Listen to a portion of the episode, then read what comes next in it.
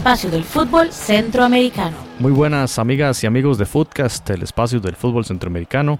Escuchan ustedes el episodio 105. Les saluda José Gregorio Soro y estoy con mis compañeros Randall Sánchez y Jonathan Corrales en continuación del episodio de esta fase de octavos de final de Liga de Campeones de la CONCACAF donde participan los equipos de Centroamérica. Ya vimos en el episodio anterior la previa de la serie del Motagua, de la Alianza y del Saprissa y corresponde en este episodio 105 analizar la previa de los partidos del Comunicaciones de la Asociación Deportiva San Carlos y del Club Deportivo Olimpia. Así que bienvenidos y empezamos con ese partido entre el Comunicaciones y el Club América de México, partido que se va a desarrollar el miércoles 19 de febrero a las 9 de la noche hora de Centroamérica. El equipo de los Cremas recibirá entonces al equipo más galardonado de esta competición, siete veces campeón el equipo mexicano y pues para conversar de este tema, de este partido y observar o conocer el estado de forma del equipo guatemalteco, le damos el pase a nuestra compañera Marcela Morales desde Ciudad Guatemala, quien nos trae toda la actualidad del equipo crema. Así que bienvenida nuevamente Marcela al espacio del fútbol centroamericano. Hola chicos, ¿cómo están? Un gusto siempre compartir con ustedes acerca del fútbol de Guatemala. Pues les cuento un poco así directo de comunicaciones. Actualmente está en el primer lugar de nuestra liga. Es lo mínimo que se espera de comunicaciones para este torneo. Se reforzó bastante bien con miras a buscar el título local como su participación internacional, que es de la que vamos a hablar en estos momentos. El rival que va a tener comunicaciones no es un rival fácil, sin embargo tampoco es la primera vez que lo enfrentan. Hace varios años también el América vino a jugar contra comunicaciones y ya son como viejos conocidos. Em, su estado de forma está bien, tiene básicamente a todos sus jugadores, no como el torneo pasado que sufrió bastante de lesiones, pero en este torneo le ha ido bastante bien. También hay que remarcar que eh, nuestro torneo va algo rápido con jornada de, de semana y entre semana, entonces está con bastante ritmo. Eh, el partido va a ser miércoles y estás, estamos hablando que Comunicaciones va a jugar fin de semana, el, el miércoles internacionalmente y el siguiente fin de semana ya regresa a lo que es la jornada local. Entonces el ritmo en ese sentido está bastante bien. ¿Qué piezas claves están llamadas a destacar con comunicaciones? Creo que uno de los principales que debería destacar es José Calderón o Chepo Calderón, que es el arquero Estamos hablando que cuando Comunicaciones hizo de su trabajo, él era el segundo portero de la selección de Panamá, incluso fue al Mundial y debería de sacar la experiencia que tiene. Él jugó también esta, este torneo eh, con un equipo guatemalteco que se llama Heredia, que ya no existe, pero fueron parte de. Entonces tiene cierta experiencia internacional que deberíamos de ver en este juego.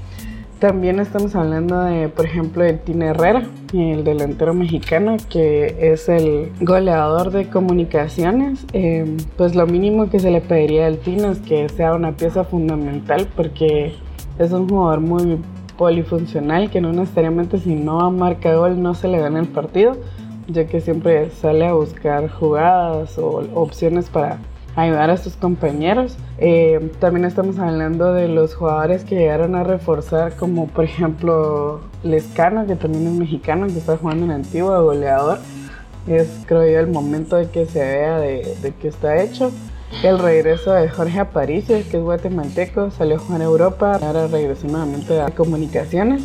Entonces creo que son jugadores importantes.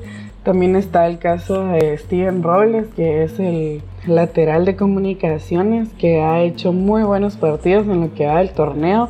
Es muy rápido y encarador, no tiene miedo. Y por qué no hablar de alguien que ustedes conocen muy bien, que es el capitán de Michael Umaña, que a pesar de su edad creo que tiene experiencia de sobra para este tipo de duelos y que siempre comunicaciones va a buscar que él dé la solidez en el fondo porque es una de las cosas que más se necesitan para este tipo de juegos.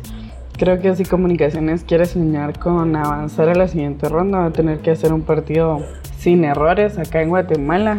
Creo que tienen equipo para hacerle un buen juego a, la América de México. Considero también por los antecedentes, no creo que el América de México vaya a traer a las estrellas todas. Entonces creo que es una buena oportunidad para que comunicaciones aproveche y que más que estar en su casa, ya hay bastante gente con sus boletos. Los boletos están muy accesibles y eso siempre es bueno que el equipo tenga el apoyo de su gente. Así que eso es Comunicaciones de Guatemala, chicos. Siempre es un gusto platicar con ustedes. Footcast, el espacio del fútbol centroamericano. Muy bien, gracias Marcela. Y bueno, interesante ahí cuando habla de los equipos o de los jugadores clave, ¿verdad? Bueno, el Comunicaciones ha hecho sus contrataciones. Bueno, ya el Chepo Calderón, el José Calderón, tiene algunas temporadas ya a jugar allí. Y como ya lo indicó Marcela, ex mundialista de Panamá en, la, en, el Mundial de Rusia y también otro mundialista como Michael Omaña, el costarricense que eh, jugó el Mundial de Brasil. Y bueno, sin duda que compartimos el tema de que su figura más importante es Agustín Herrera y, y que las esperanzas están puestas en este goleador mexicano, ¿verdad? Que vamos a ver cómo se las verá contra Guillermo Ochoa. No sé si irá a jugar, Randall, ¿usted qué piensa? Que podrá jugar Memo Ochoa esta, esta serie. Por lo mismo que el análisis que hicimos con el Tigres, digamos, estos equipos no juegan la Copa MX, entonces muchos de sus jugadores jóvenes van a aprovechar este torneo para participar. Entonces yo, yo sí también dudo mucho que el Memo Ochoa salga de titular en este torneo, más que el Memo Ochoa, a pesar de que comete muchos errores y digamos, yo he visto que no es de los mejores porteros de la Liga MX, pero los mexicanos lo, lo idolatran, ¿verdad? Aún así sigue siendo un portero muy cotizado, no creo que lo exponga jugando en Guatemala. Eh, yo en América de México, los que seguimos el fútbol mexicano, lo hemos aprendido a respetar en los últimos años, porque siempre manejó la imagen de ser el equipo poderoso, contratador y un montón de cosas. En América ha sufrido un cambio cultural que en los últimos dos, tres temporadas se ha convertido en un equipo donde les están comprando sus figuras en Europa.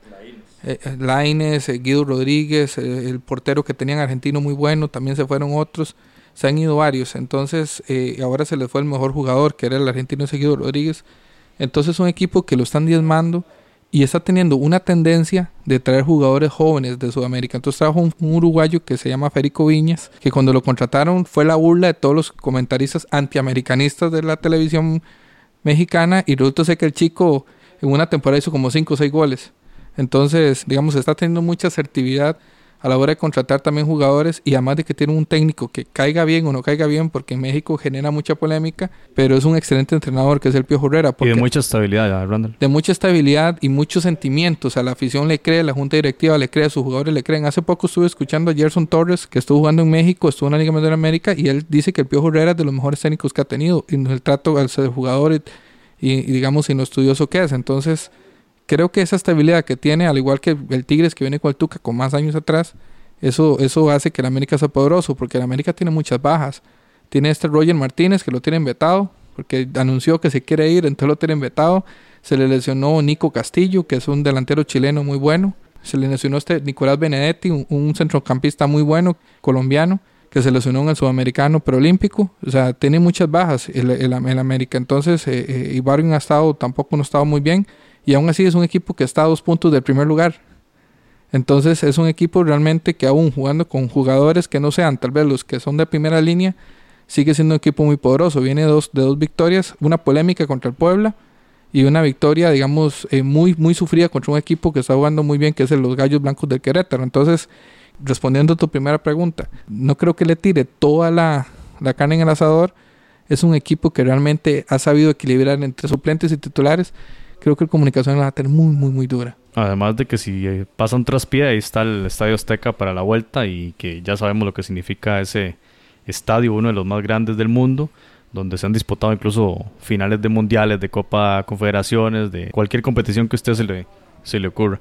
Como ya indicábamos, es siete veces campeón de la competición, el más ganador y con un Piojo Herrera genio y figura hasta la sepultura, odiado y amado por millones de personas, pero ahí está, y lo que hablamos de la estabilidad que tiene él como director técnico, con Miguel Herrera el equipo América ha encontrado también esa estabilidad que, que a veces no se encuentra fácilmente en los clubes grandes, ¿verdad? Que siempre están destinados a ganar, triunfo en el corto plazo, a pesar de las malas temporadas, entonces buscar un entrenador y otro y otro y otro, y al parecer aquí con el Piojo sí han dado en el clavo y ya tienen bastantes temporadas de estar allí, incluso con la posibilidad nuevamente de ganar la octava Copa de, Campeones y regresar a un Mundial de Clubes.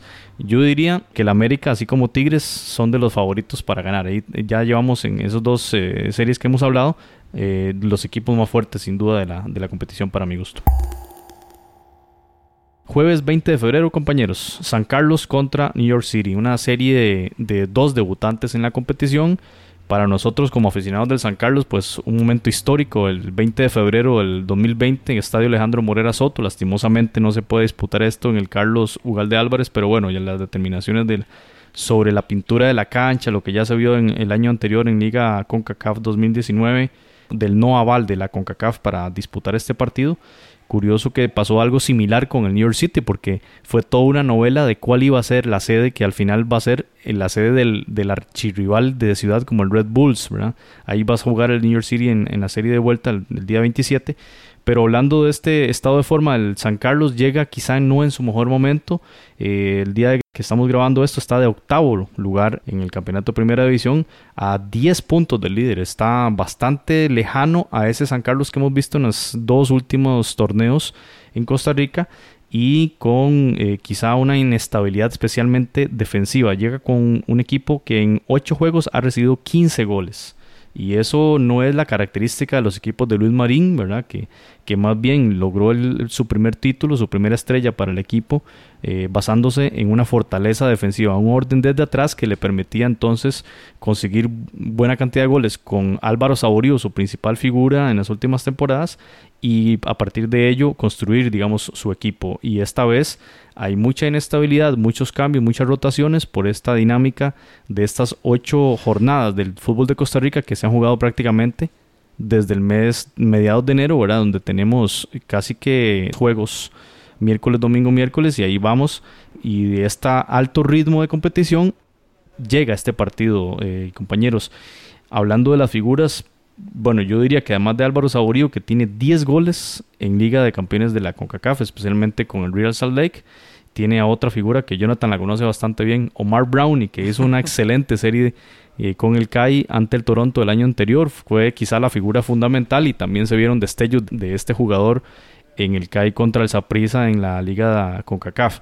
Esa figura la contrató San Carlos, creemos nosotros que la contrató específicamente para ok, para el torneo nacional muy bien, pero para este partido ocupaba una figura de peso que haya tenido experiencia en la competición y ahí residen quizá las dos figuras. Saborío no está llegando en su mejor momento, viene recuperándose de una lesión y no llega en buen estado de forma. Ha jugado muy pocos minutos en las últimas jornadas, así que el equipo llega, si se quiere, dubitativo. El equipo de San Carlos, que como ya lo dijimos, es debutante, clasificó de sexto lugar de la Liga de CONCACAF entre 22 participantes así llega el equipo sancarleño. No sé, Jonathan, ¿qué podemos decir de San Carlos y también qué podemos decir del equipo de Nueva York? Eh, me parece que San Carlos se ha reforzado bien, pero tal vez no ha, logrado hacer química entre todas estas figuras, conforme también a, los jugadores que ya estaban en la institución, y definitivamente en este momento no está pasando por su mejor momento. Ahora bien, llega la competición internacional en, en una vitrina, por supuesto, nada despreciable para ninguno de estas de estos jugadores y aquí es donde ahora sí queremos ver eh, los jugadores Jorman Aguilar en su mejor nivel, por supuesto que Omar Brown y Lucas Mesa, Juan Bustos Golovio, personas que tienen que sacar su máximo rendimiento ahora en esta competición internacional. San Carlos yo creo que está sufriendo como su curva de rendimiento, viene de dos torneos muy exitosos, uno de tres torneos muy exitosos, dos con Marín, uno campeón, otro llegó a semifinales y creo que este torneo lo que le ha faltado es un poco de suerte, porque San Carlos es un equipo que anota mucho, pero, pero les, les hacen goles, digamos, muy, muy extraños. O sea, eh, contra Saprissa este, fue un partido parejo, lo perdió contra la Liga, eh, lo tenía ganado y un descuido se lo empatan, contra Cartago igual, pierden, o sea.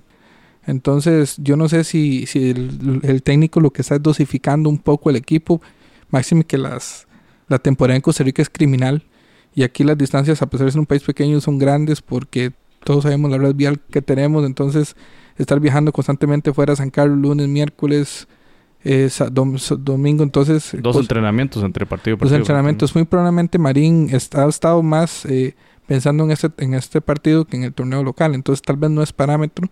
Sí es un equipo más ofensivo. Entonces a diferencia de la con League donde solo tenía dos alternativas, dos o tres eh, de hombres de área, que tiene ahora incluso a Jorman Aguilar, que ya está despertando y que también trajeron un mexicano Julio Cruz que ya es probado en el fútbol de Costa Rica. Entonces, y vamos a ver, o sea, yo le tengo esperanza al equipo, pero y como siempre la diferencia es que no está jugando en su estadio, en su gramilla, está jugando a, vos, a una hora y media, dos horas de su estadio, entonces no sé cómo le irá bien. Parecido a lo que sufre, digamos, el Motagua y el Olimpia. Jonathan, entonces, ¿qué podemos eh, avanzar sobre el New York City? Bien, bueno, definitivamente la noticia en, en, los últimos días y en las últimas semanas ha sido todo el tema del estadio. Por supuesto que desde que se nombró el, el Red Bull Arena como la sede de el primer partido de la, de la historia de la, del New York City en la CONCACAF Champions League, esto va a ser en Harrison, New Jersey. Hay que cruzar entonces el río para, para la gente del, del New York ha sido toda una, una polémica porque la mayoría de grupos organizados de aficionados del New York City se pronunció en contra de esta decisión y pues estaban bastante molestos. Es un equipo fundado hace casi siete años y se les prometió desde el inicio que iban a tener un estadio. A la fecha todavía no, aunque debido a toda esta polémica ya el, el CEO Brad Sims ha anunciado esta semana de que existe el proyecto de un nuevo estadio que se va a construir en Bronx y que le pide a los aficionados, por supuesto, tener un poquito de paciencia. Ahora bien, ya entrando en lo que es tema meramente futbolístico, bueno, por supuesto, eh, eh, el equipo del New York City, dirigidos por el nuevo director técnico Ronnie Tyler, este noruego que muchos de ustedes lo recordarán porque fue entrenador del Valerenga club noruego que curiosamente ha tenido bastante participación de jugadores centroamericanos, entre ellos, bueno, por supuesto, actualmente está David Vega, pero también recordamos el paso de jugadores como Giancarlo González. Anteriormente a la, llegada de Ronnie Deila, que en Europa es bastante conocido porque dirigió al, Celtic de Glasgow, un equipo bastante importante, pero antes de, la llegada de Ronnie Deila estaba con Dominique Torrent, el New York City tuvo una temporada muy buena, por supuesto que, estuvo en, primeros lugares, no solamente en la conferencia, sino también en la tabla general, pero se queda en el camino. Y recordarán cómo se queda en el camino ese, ese partido fatídico para Ronald Matarrita.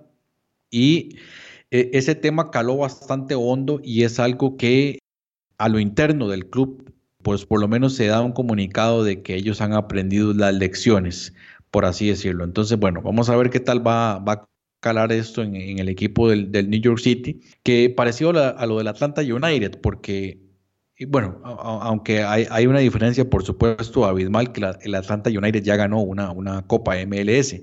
New York City todavía no, pero lo que me refiero es que, ok, hemos jugado muy buenas temporadas en la MLS, pero ahora sí, quieren un título.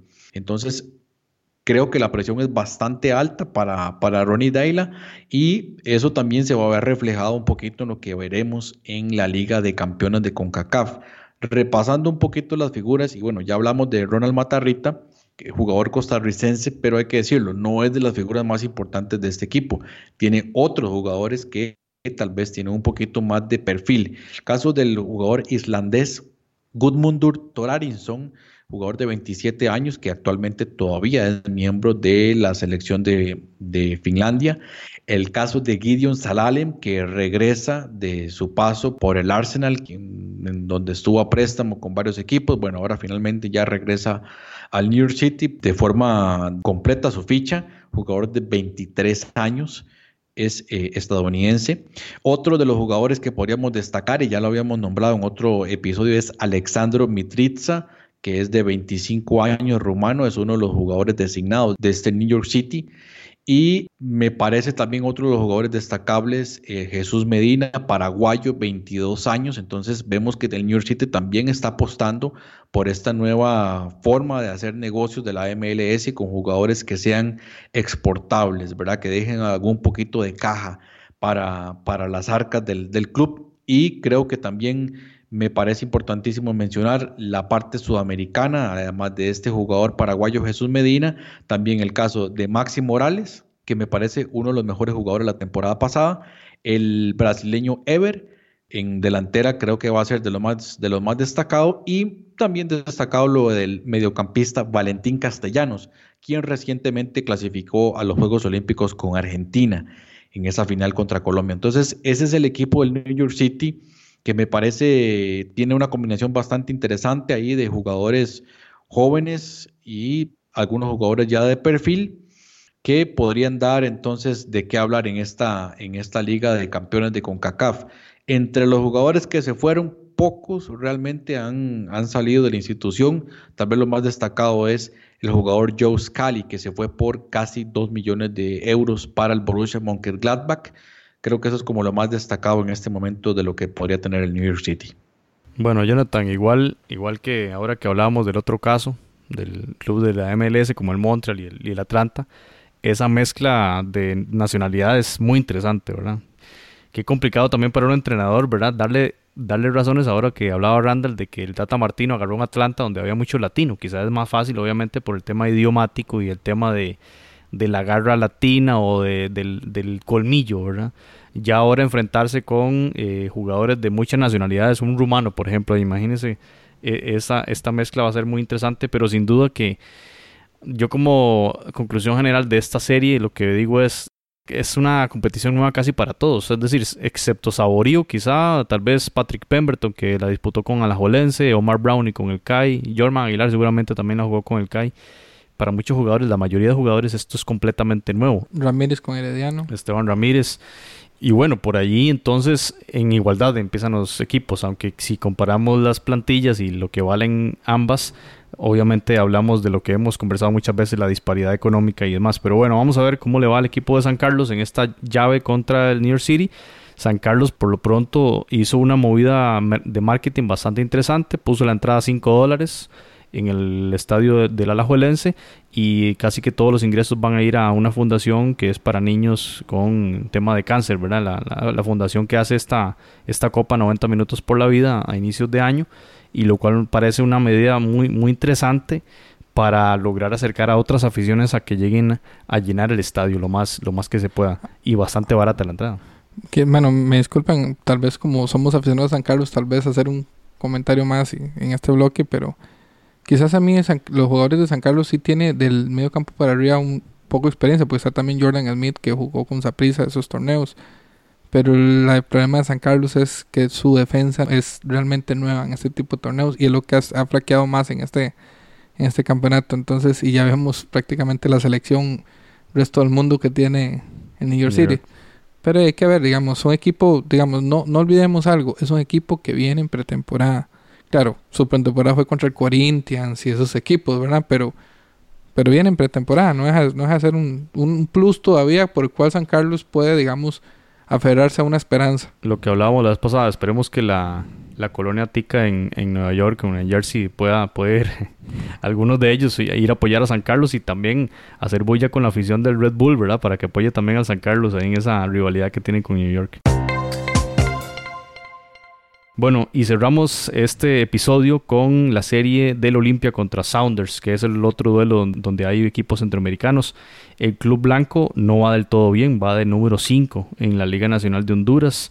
El Motagua es el líder con 13, Olimpia va con 8 puntos, va, va bastante abajo. Vamos a escuchar para conocer más del Olimpia a nuestro compañero Julio César Cruz para que nos cuente cuál es la actualidad de este equipo de Tegucigalpa. Hola, ¿qué tal amigos? Eh, desde acá, desde las instalaciones de Diario Deportivo 10, un gusto saludarles, hablar un poco de la serie entre Seattle Saunders y el Club Deportivo Olimpia, el equipo más ganador de Honduras. En cuanto a los futbolistas que Olimpia no podrá tener en este partido o en esta llave, Destacan dos de los titulares. El primero es Jorge Álvarez, volante de contención o volante mixto, que incluso eh, está en la sub-23 y en la, selección mayor. No estará en ninguno de los dos partidos por un tema de, una lesión, el ligamento cruzado, y él fue operado. Y el otro es Michael Cherino, jugador que estuvo ya en la MLS y estuvo en México, regresó a este torneo Olimpia y por lo menos no estaría en el partido de ida en San Pedro Sula ante el Seattle Sounders. Ahora mismo Olimpia no está pasando un buen momento en Honduras, es quinto en la tabla, cinco puntos abajo del primer lugar, eh, tras seis fechas, porque van seis fechas por cumplirse la séptima fecha, Olimpia cosecha ocho puntos menos de los que tenía a esta altura en el torneo pasado, así que no está pasando un buen momento el Club Deportivo Olimpia, que se siguió reforzando con la llegada de Chirinos y de Justin Arboleda colombiano, que es uno de los jugadores más caros ahora mismo en suelo nacional, así que deja dudas este partido, o por lo menos que Olimpia pueda sacar adelante la llave, de repente puede sacar un buen resultado en San Pedro Sula, pero en cuanto a avanzar en la llave lo vemos complicado. Así que esto es lo que podemos hablar, que la verdad pues todo pasará por los partidos de ida en San Pedro Sula. Amigos, un saludo, gracias y pues estamos a la orden. Footcast, el espacio del fútbol centroamericano. Bien, muchas gracias a Julio de nuevo por su participación. Muy agradecidos como siempre de parte de Footcast. Eh, bueno, yo lo que puedo decir es que no suena el mejor momento, el mejor estado de forma del equipo del Olimpia. Va a jugar otra vez en otra ciudad, como ya lo hemos reiteradamente mencionado, sin su afición, sin su cancha y con un equipo diezmado. Ya lo decía Julio César, con las bajas de Álvarez y de Chirinos y además no en el mejor estado de forma de su equipo y enfrentará a un Saunders que revisábamos eh, las estadísticas, empezó no muy bien en esa primera participación en Liga de Campeones, de las cuatro que lleva, pero las últimas tres llegó, llegó lejos, cuartos de final y semifinales en algunas de ellas, por ejemplo en el 2012 y 2013 derrotó a Tigres en cuartos de final y perdió en semis contra Santos, que ya le había derrotado en la edición anterior por goleada, pero aprendió esa lección y en la segunda temporada que disputó esta Liga de Campeones le fue bastante bien, llegó entonces a semifinales. Es un equipo que en, ese formato que, que existía antes, que era de tres equipos, grupos de tres, pasaba entonces es un equipo curtido, ya creo que ha, generado su derecho de piso y tiene experiencia, además de todo lo que hemos hablado de que son esas aficiones del norte de, la costa oeste, tienen bastante afición, ¿verdad? Con, con mucha, muchos años de, estar allí existiendo y, y, lo que se ha hablado enormemente acá en el podcast del tema de la tradición y, y de la cultura futbolística que tiene una ciudad como Seattle. Eh, el último partido oficial que jugó este equipo fue la final, justamente contra el Toronto, el 10 de noviembre, compañeros. 10 de noviembre. Estamos hablando de tres meses de inactividad. demasiado tiempo. Eh, para partidos oficiales. No hay reportes en lo que estuvimos revisando de, de, juegos eh, de preparación. Quizá los, por supuesto que los ha tenido. Quizá desde mediados de enero está en pretemporada, igual que el Atlanta pero sin duda que es una desventaja. No sé, Jonathan, qué comentario podemos hacer sobre esto y, también sobre esas figuras que tiene el Sounders, el rival del equipo del Olimpia. Sí, de pretemporada, bueno, nada más para complementar lo, que, lo que se ve, por lo menos reportado, es un, es un amistoso contra el, los mexicanos del Zacatepec, un empate a dos, y en donde ya se empiezan a ver las nuevas contrataciones, entre ellos el defensa central Jaymar Gómez Andrade, que es tal vez la contratación más importante del Seattle Sounders, que no se ha reforzado tanto y de alguna manera tiene algo de sentido, puesto que es el campeón. Digamos que es un, es un cuadro que ya tiene mm, un plantel bastante consolidado, no ha vendido, no ha hecho ventas importantes y creo que eso le da un aspecto de estabilidad muy importante también de la mano de un entrenador que ya tiene tiempo con ellos, el estadounidense Brian Schmetzer. Y por lo tanto, pues a mí me, me llama bastante la, atención y creo que podría ser alguno de los candidatos a pelearle a los, a los clubes mexicanos. Definitivamente México es, es favorito, pero creo que el Seattle Sounders podría ser uno de esos clubes que, que podría dar algo de, algo de pelea en la competición. Y bueno, detallando un poco de las, de las figuras importantes, bueno, estaba uno de los jugadores designados que era Joao Paulo, pero recientemente el brasileño fue transferido al Atlético Mineiro. Por ahí entonces nos queda, por supuesto, jugadores como, bueno, ya, ya nombrábamos a Jaymar Gómez Andrade, 27 años, el colombiano, un veterano en la portería como Stefan Frey, otro de los jugadores destacados, por supuesto, el estadounidense de 25 años, delantero Jordan Morris, muy importante actualmente en la selección de los Estados Unidos. Una lesión lo tuvo por fuera bastante tiempo el año pasado, pero bueno, creo que ya está recuperando su, nivel de forma. Por supuesto que hay que hablar de Nico Lodeiro, 30 años, uruguayo, que ha tenido una importante carrera, sobre todo en Sudamérica, y también hay un paso por el Ajax y creo que uno de los jugadores históricos y que va a quedar ahí como leyenda definitivamente en el Seattle Sanders. Creo que es el, jugador más importante en este momento. Y ya lo hablábamos, el peruano Raúl Ruiz Díaz, 29 años, que también ha hecho un muy buen papel con el Seattle Sounders. De tal manera que, bueno, ahí sumado también al ecuatoriano Javier Ricardo Arriaga, de 25 años, que llegó procedente el año pasado del Barcelona, de Guayaquil y por lo tanto, bueno, creo que es uno de los equipos que va a dar la talla y como vemos, la estabilidad que tiene el equipo es una de las armas con las que podría dar de qué hablar en esta Liga de Campeones de CONCACAF. De, nuevo, es el campeón de la MLS, un equipo, como lo dijimos, de una afición bastante fuerte y, y el Olimpia no tendrá esa afición en su, en su casa. O sea, si, quizás sí va a llegar gente, pero jugando en San Pedro Sula no, no va a ser igual. En, la, en Liga CONCACAF tuvieron además la particularidad de, de jugar a puerta cerrada por tema de las disputas entre las barras pero ahora sin duda que es una desventaja notoria para el equipo Olimpia y, por el lado contrario el Sounders tendrá la ventaja de cerrar en casa. Sin duda que el campeón de la MLS es claro favorito en esta, en esta llave. Un poco del historial el Olimpia ha sido dos veces campeón de la competición 1972 y 1988 y dos veces subcampeón en el 85 y en el año 2000 Mientras tanto, como ya lo indicamos, el máximo logro del Sounders es haber alcanzado las, las semis. Así que, bueno compañeros, esas eran las, las llaves y esperando una competición donde ojalá los equipos de Centroamérica saquen su casta y logremos mejorar ese un único equipo que logramos colocar en cuartos de final en la edición anterior que fue el CAI. El resto de equipos quedaron eliminados. Randall, ¿algún comentario de cierre para este episodio? Sí, bueno, eh, esperando que los equipos de nuestra región tengan un poco mejor de fortuna este año. Tenemos la ventaja que cuatro de nuestros equipos juegan contra equipos de la MLS que están de alguna u otra manera en pretemporada y eso hay que, hay que tomarlo en cuenta. Ahora cada día son más poderosos y cada día esa variable juega menos a favor. Eh, esperando que la alianza, la alianza y el comunicaciones puedan hacer una buena presentación ante estos rivales eh, digamos, al fin y al cabo, estos son procesos de crecimiento, procesos de aprendizaje en nuestras ligas y, y en nuestros jugadores que, que, necesitan ese rostro internacional, que digamos que no lo estamos teniendo tan seguido y máxime ahora que no, no se juega a nivel de selecciones grandes grandes eh, partidos amistosos con selección del primer mundo por, por estos formatos de las nuevas ligas de naciones de cada, de cada confederación. Entonces, sí, deseando la mejor de la suerte, eh, esperando que, que podamos de alguna otra manera ver, ver alguna sorpresa y que el fútbol centroamericano siga creciendo y que ojalá también los de la MLS y también la Liga MX, o sea, que, que la confederación siga creciendo y que de alguna otra manera eso también, ese crecimiento de los grandes también se desborde un poco y nos caiga a nosotros y también nos haga crecer. Entonces, con mucha esperanza en el torneo como tal y ojalá sea un buen torneo. Muy bien. Eh, Jonathan. Sí, definitivamente es el torneo que, que más emociona, en, por lo menos en nuestra área de CONCACAF, esa área tan llena de contrastes. Y en lo personal, bueno, me interesa mucho ver lo que va a suceder eh, con los equipos centroamericanos, por supuesto, pero hay que ser muy claros definitivamente que los clubes mexicanos son los favoritos y que probablemente un equipo mexicano vuelva a ganar la competición.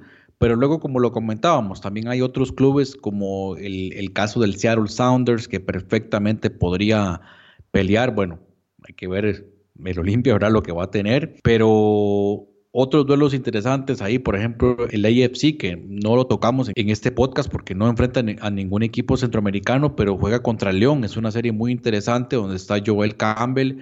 Y, ahí esa serie definitivamente va a dar de qué hablar, sobre todo por el caso de, de Carlos Vela y Diego Rossi. Eso va a ser una serie súper interesante. Y otros clubes que la tienen muy favorable, ¿verdad? Como es el caso del Cruz Azul, que va a pasar fácilmente sobre el Portmore United de Jamaica.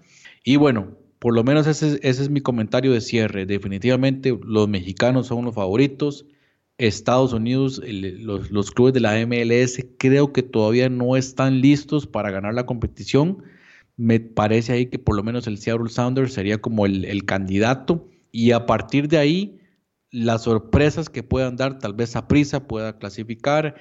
Y bueno, creo que es el que tiene más, el, el, que tiene más opciones de los equipos centroamericanos. Aprisa es, es el que yo le veo más opciones para clasificar. Y bueno, tengo que decirlo para, para todos. Ojalá que San Carlos sea el equipo centroamericano que dé la sorpresa contra el New York City. San Carlos campeón. San Carlitos campeón. Bueno, muchas gracias a Randall, muchas gracias a Jonathan. Y gracias a todos ustedes por escucharnos. Y sí, lo mejor de los éxitos a los equipos de Centroamérica en estos cuartos. Y el panorama para Jonathan. San Carlos campeón con Goldemar Brown. en estos octavos de final, que es la, la llave donde, donde se inicia. Así que muy agradecidos y nos escuchamos en el próximo episodio para hablar de esos resultados y de la previa de los juegos de vuelta en esta Liga de Campeones de CONCACAF 2020. Hasta pronto.